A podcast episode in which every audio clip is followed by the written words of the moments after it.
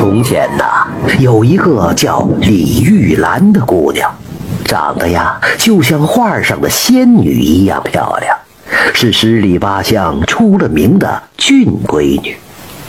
到了十六七岁了，前来提亲说媒的踏破了他们家的门槛儿，挤破了他们家的门呐，可是就是没有一个说成的。就在他们村里有一家姓刘的大户。其实啊，也就是他们祖上给他们留下来十几亩的好地，传到他们这一代呀，加上他们省吃俭用的，就成了村子里的富户了。他们虽然有钱有地，可是啊，他们家就一个儿子，还是一个痨病鬼。到了二十五六岁了，就是因为有病，还是没人给他说媳妇儿。他们已经多次找媒人来提李玉兰给他们当儿媳妇，可是呢，李玉兰就是不答应。原来呀，这李玉兰上无哥哥姐姐，下无弟弟妹妹，就她一个人和爹娘一家三口一起过日子。自打李玉兰记事儿的时候，她的爹娘就有病，家里天天都是那中药的味道。后来他慢慢长大了，爹娘也年纪大了，身体也更不行了，家里的重担就全部落在了李玉兰一个人的身上。为此，他才没有着急找婆家，想等他的爹娘百年之后再考虑自己的终身大事。后来，就在李玉兰十八岁的这一年冬天。他的爹娘终于没有熬过这个冬天，相继去世了。他为了安葬爹娘，在全村都借遍了，也没借到钱。最后啊，李玉兰实在是没有办法了，就在刘大户家里分两次借了十两银子，算是办利索了爹娘的后事。刘大户和李玉兰说好了，一年以后还钱。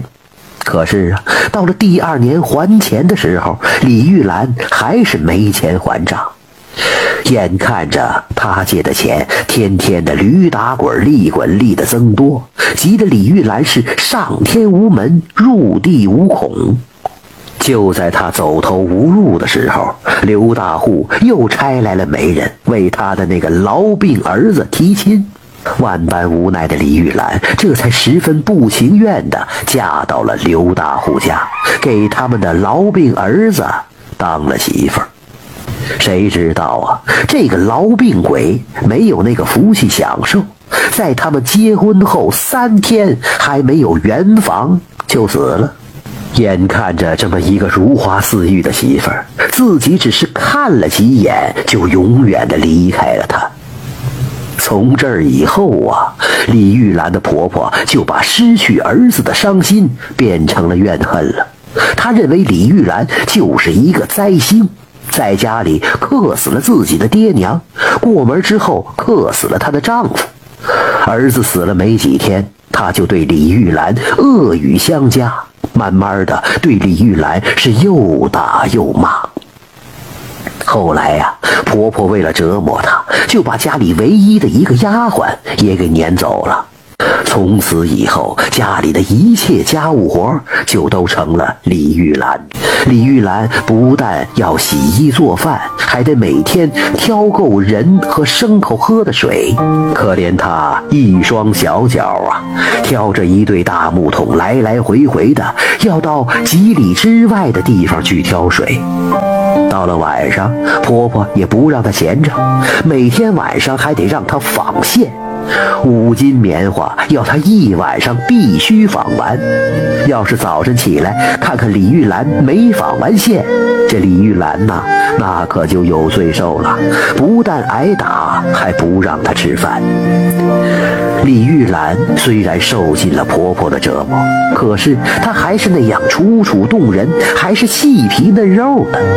这让她婆婆看了，心里又多了一股嫉妒之火。她还真的就害怕有人看上她这个儿媳妇，害怕有人替她抱打不平。自从婆婆有了这个想法以后啊，就和李玉兰的公公经常在一起商量办法。后来，狠心的公公婆婆终于想出来一条毒计。一天晚上，李玉兰到了下半夜了，她的那五斤棉花线还没纺完呢。他白天干了一天的活，又累又困的，就倒在纺线车子跟前睡着了。这个时候，就见他的公公和婆婆手里拿着一把烧红的火筷子，悄悄地来到李玉兰纺线的屋里，狠心地在李玉兰的脸上烙上了几道伤疤，疼得李玉兰死去活来的。就这样，一个像花一样的人儿，从此以后变成了一个丑八怪了。在以后的日子里，李玉兰不管是挑水的时候，还是走在大街上，就再也没人和她说话了，就连小孩子见了她都吓得大哭。有一天，李玉兰在挑水的路上遇见了一个要饭的老婆婆。她看见李玉兰，就艰难地走过来，对李玉兰哀求道：“孩子，行行好，给我一口水喝吧，我实在是渴坏了。”李玉兰一见是个老婆婆，就很同情地说道：“啊，老奶奶，您放心喝就是了，想喝多少就喝多少。”说着就就放下了水桶，这个老婆婆就用她要饭的碗当水瓢，舀着水喝了起来。她喝完了水，高兴地对李玉兰说道：“嘿嘿嘿，你真是一个善良的好人呐！呃，你这脸是怎么弄的呀？”李玉兰见他提起他脸的事儿啊，他还没开口说话，这眼泪就哗哗的流下来了。他把这个要饭的老婆婆扶在一块石头上坐好，然后他就把自己的遭遇一五一十的给她说了一遍。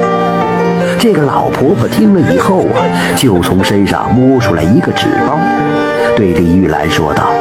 孩子，你公公婆婆真是造孽呀！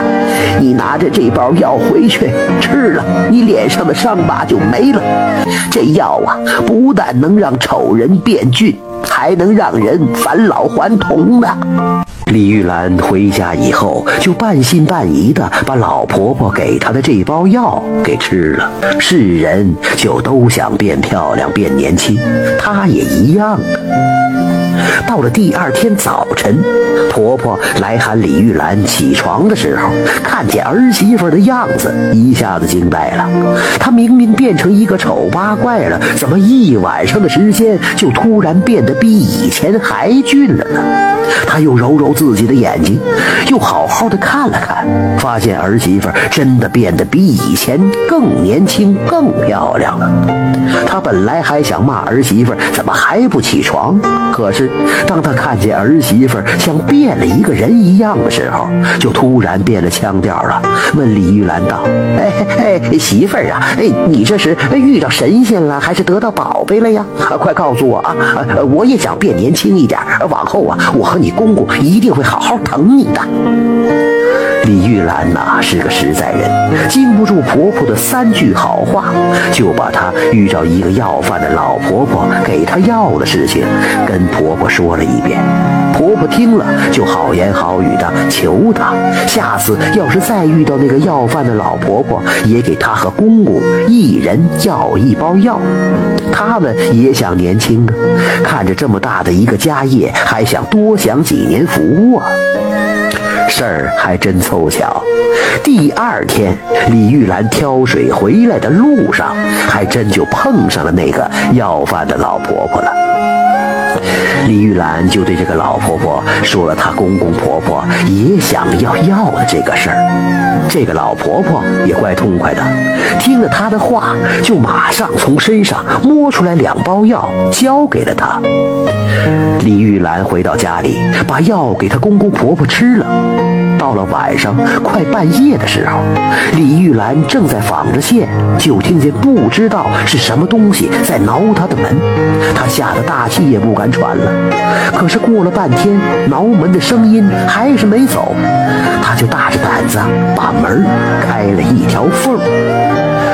从门缝里一看，吓了一跳啊！只见不知从哪儿来了两只猴子，在挠他的门。他们见到李玉兰开门了，就像要对他说话一样，叽叽喳喳的不停的叫着。李玉兰看了也感觉到很奇怪，就是闹不明白是什么意思。就在这个时候啊，这两只猴子又跑到她公公婆婆的屋里去了。李玉兰十分好奇的也跟着他们来到了屋里，只见屋里一片狼藉呀，炕上也是乱七八糟的，也不知道公公婆婆到哪儿去了。过了一会儿，这两只猴子站在了李玉兰面前，像作揖一样，又吱吱喳喳叫了半天，就跑到山上去了。原来呀，这两只猴子真是李玉兰的公公婆婆变的。他们吃了要饭的老婆婆给的药之后，就变成了猴子。猴子只能待在山上啊，所以他们叽叽喳喳的对李玉兰叫，是想告诉她看好这个家，这里的一切以后就都是儿媳妇的了。听说听完故事点赞加关注的朋友们。身体会越来越好，财源会越来越广进，家庭会越来越和谐。